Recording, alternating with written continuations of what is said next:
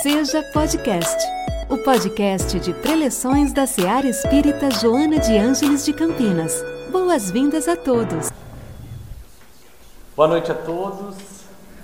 Boa noite, Paulo. Muito obrigado pela oportunidade da reflexão da noite. Que o Mestre Jesus, nosso modelo e guia da humanidade, aquele que verdadeiramente foi um exemplo de coração puro, afável,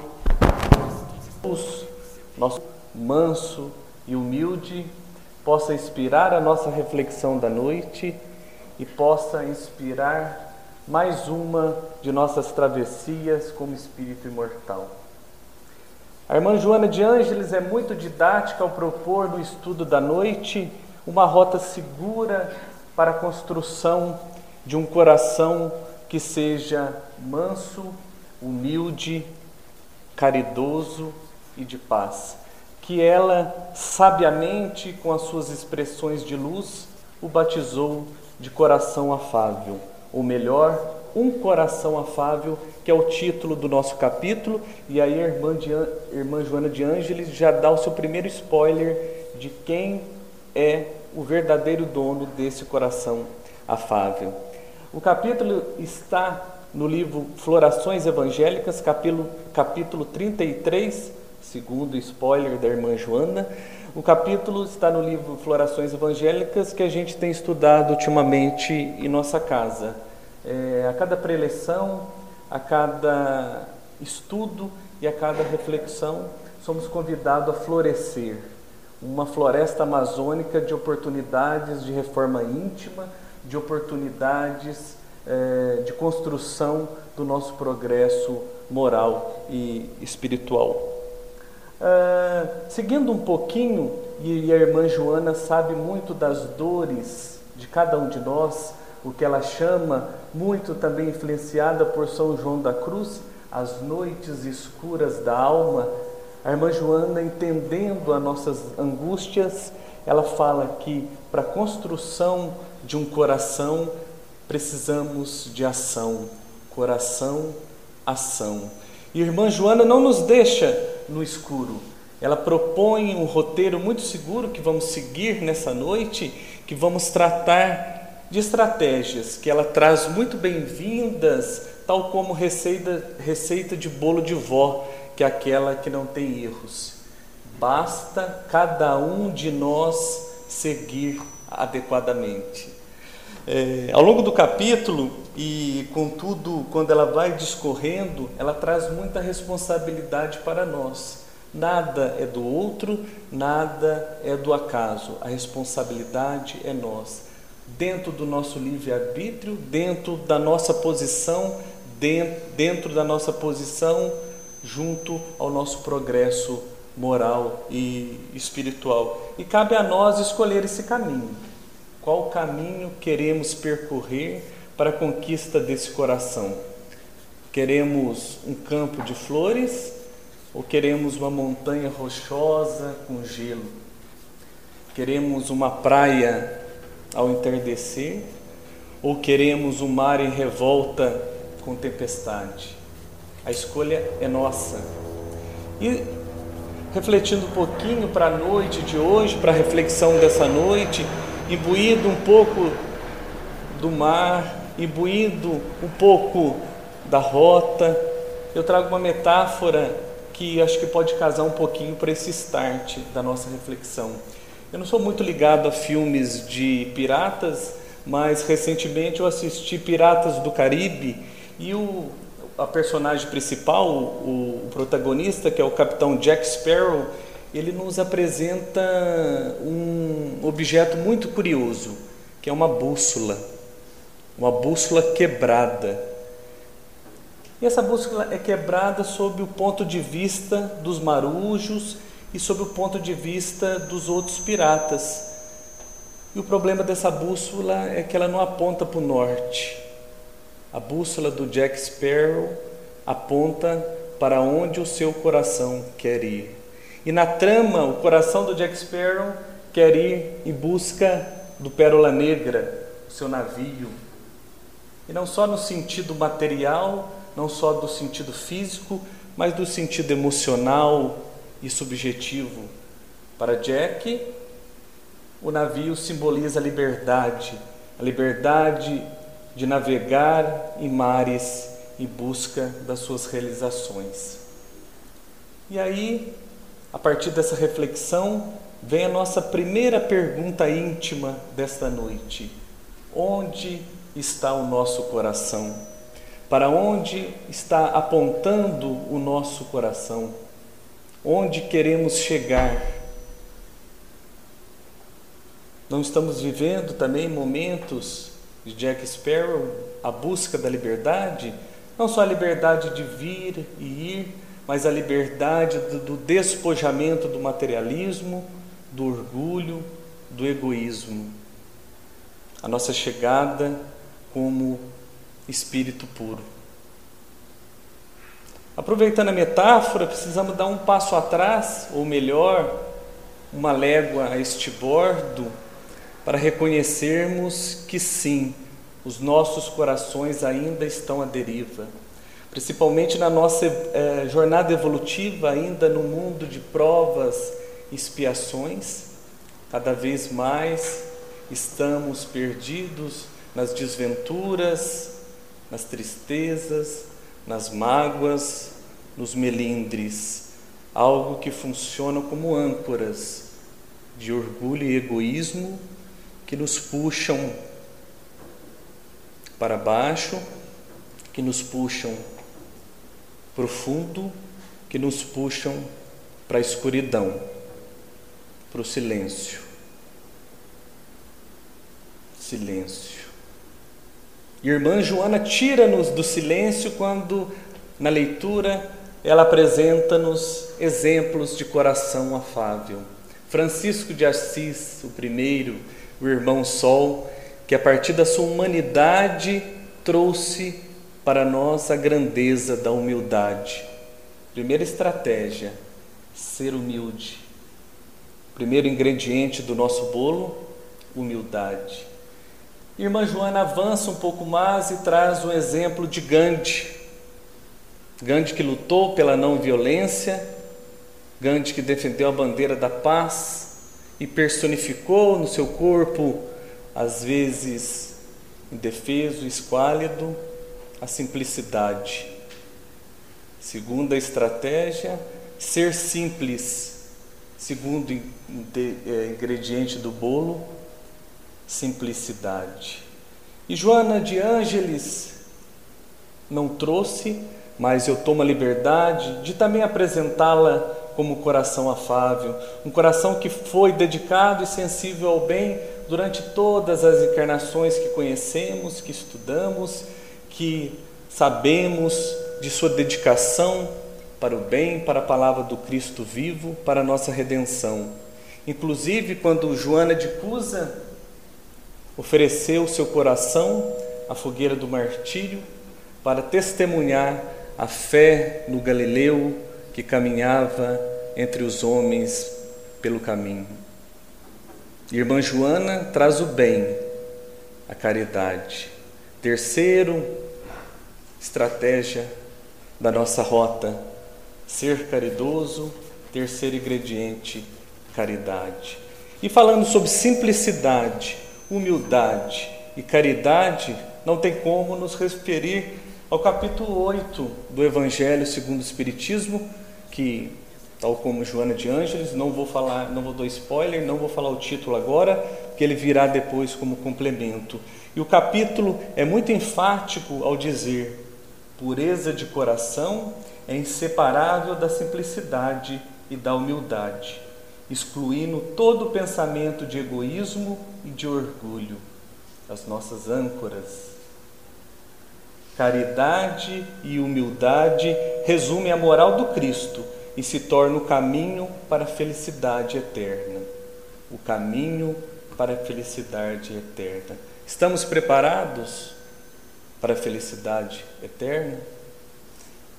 E quando, refletindo para a concepção dessa preleção, me vi ainda numa tarde em Três Corações, minha cidade, ao lado da minha avó, que me ensinava uma canção linda do Padre Zezinho, que ela era muito fã, e que, infelizmente, Paulo, não tive a, o dom do canto nessa encarnação, então eu não vou cantar, mas vou ler a, o que o Padre Zezinho disse.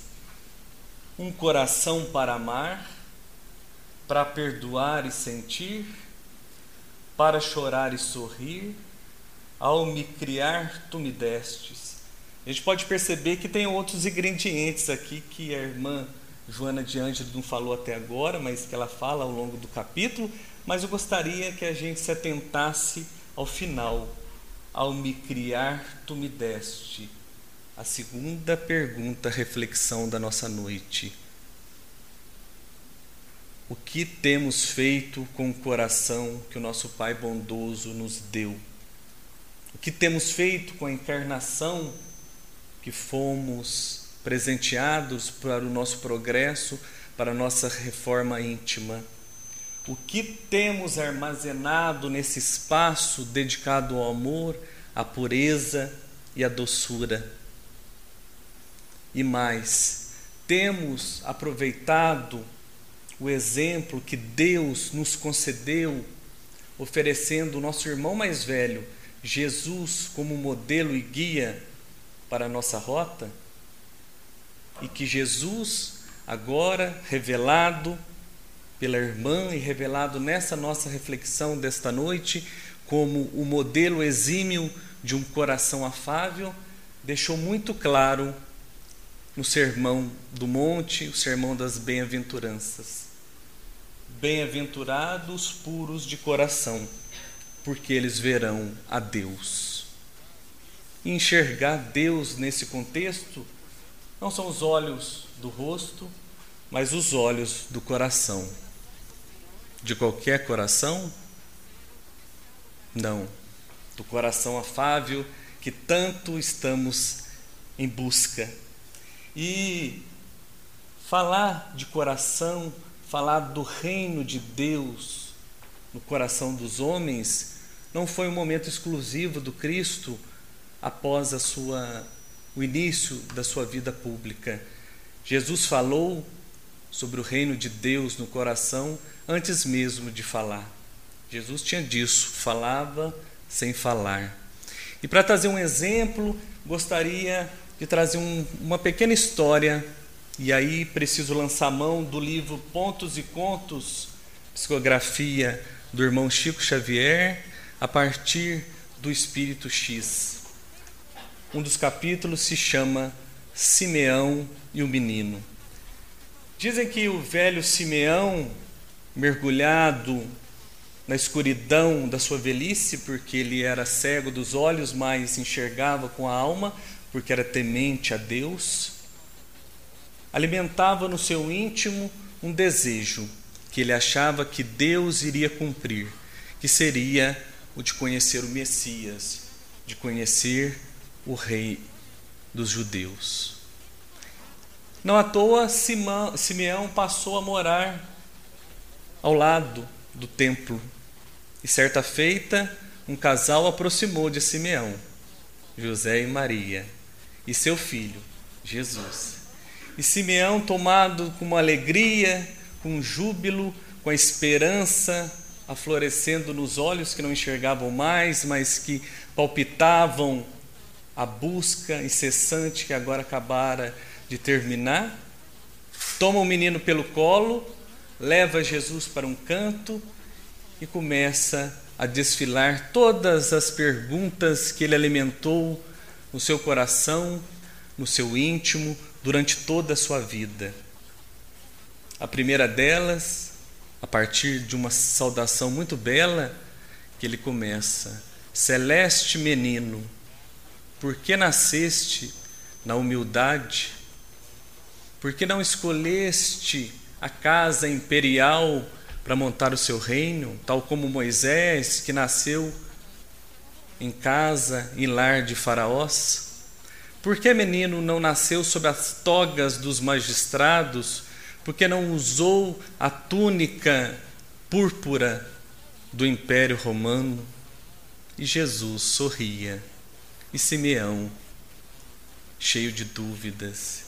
E Simeão, e Simeão continua: Divina criança, onde representarás o reino do Supremo Pai? E Jesus sorria e Simeão perdeu a paciência. Esse é um adendo, um parênteses meu, mas isso não está no, no texto, não. Eu acho que ele perdeu a paciência porque o menino sorria e ele buscando e ansiando aquela resposta. E por último, mais enfático, dize-me, ó divina criança, onde representarás os interesses do, do nosso Supremo Pai. E o menino, Jesus, com a destra,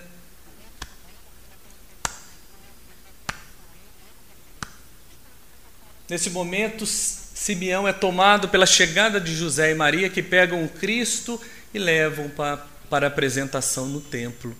E Simeão fica feliz, agradecido, com a gratidão de quem foi escutado pelo seu bom pai, mas ainda com a incerteza da resposta que ele tanto buscou.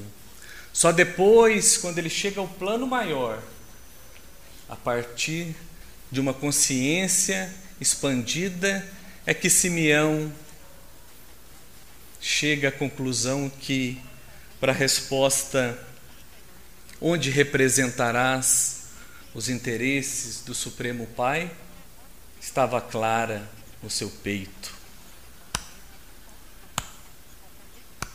No coração dos homens, dizia Jesus, sem falar.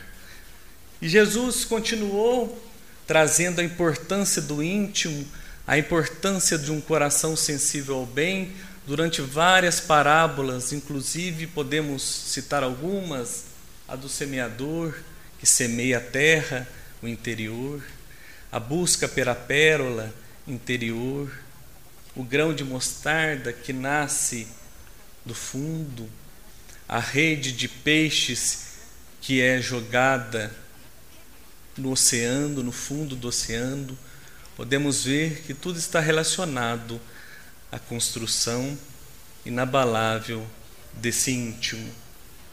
E Jesus, como diz irmã Joana de Ângeles, dilatando o seu coração afável, tinha capacidade, e aí o maior trunfo do nosso irmão de tantas caminhadas, que era reconhecer em cada homem pelo caminho, em cada um de nós, um futuro espírito puro. Jesus compreendia o passado evolutivo de cada um, via a chegada de esforços até o presente, mas lançava os olhos ao futuro, reconhecendo cada irmão no seu erro como um aspirante a espírito puro, como um aspirante a um coração afável. E fica essa a nossa mensagem desta noite, que pode ser feita como exercício na prece final ou como pode ser feita no íntimo do nosso lar nesta noite. Imaginemos daqui para o futuro com um coração afável, com um coração puro, aquele que recebe impurezas, seja ela qual for, do egoísmo, do orgulho, da mentira, da traição, da dor, dos melindres, impurezas, mas que devolve ao seu íntimo, mas que devolve aos outros pureza, humildade, simplicidade, paz, amor. Que possamos bombear amor por todo o nosso corpo físico e espiritual, por toda a nossa caminhada e se um dia, dentro das dores, dentro das noites escuras da alma, como a irmã Joana nos fala, esquecermos um pouquinho desta dessa construção, dessa rota, possamos lembrar, lembrar um exemplo. Claro, uma frase de para-choque, não de caminhão, mas de coração, que foi feita foi cunhada por um espírito puro para um outro espírito, para um outro espírito que estava em construção. Estou me referindo a Abigail em Paulo Estevão, psicografia do Chico, a partir da história de Emmanuel, quando Abigail traz um conselho para Paulo, ainda Saulo, ainda um viajante em busca de seu coração puro. E esse conselho que possamos abraçar e guardar em nossos corações é do ama. Trabalha, espera, perdoa. O amar, o trabalhar, o esperar e o perdoar. E se mesmo assim, meus irmãos, esquecermos dessas quatro palavrinhas, ainda temos a esperança de recordar uma cena na porta do templo, quando o menino ensinou a um velho onde estaria o reino de Deus na terra.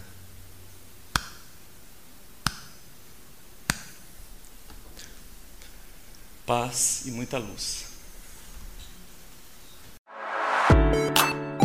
Em nossa célula de amor, sua presença é sempre bem-vinda. Acompanhe também nossas atividades nas redes sociais. Acesse arroba seja CPS. Afinal, sua participação faz a SEAR acontecer.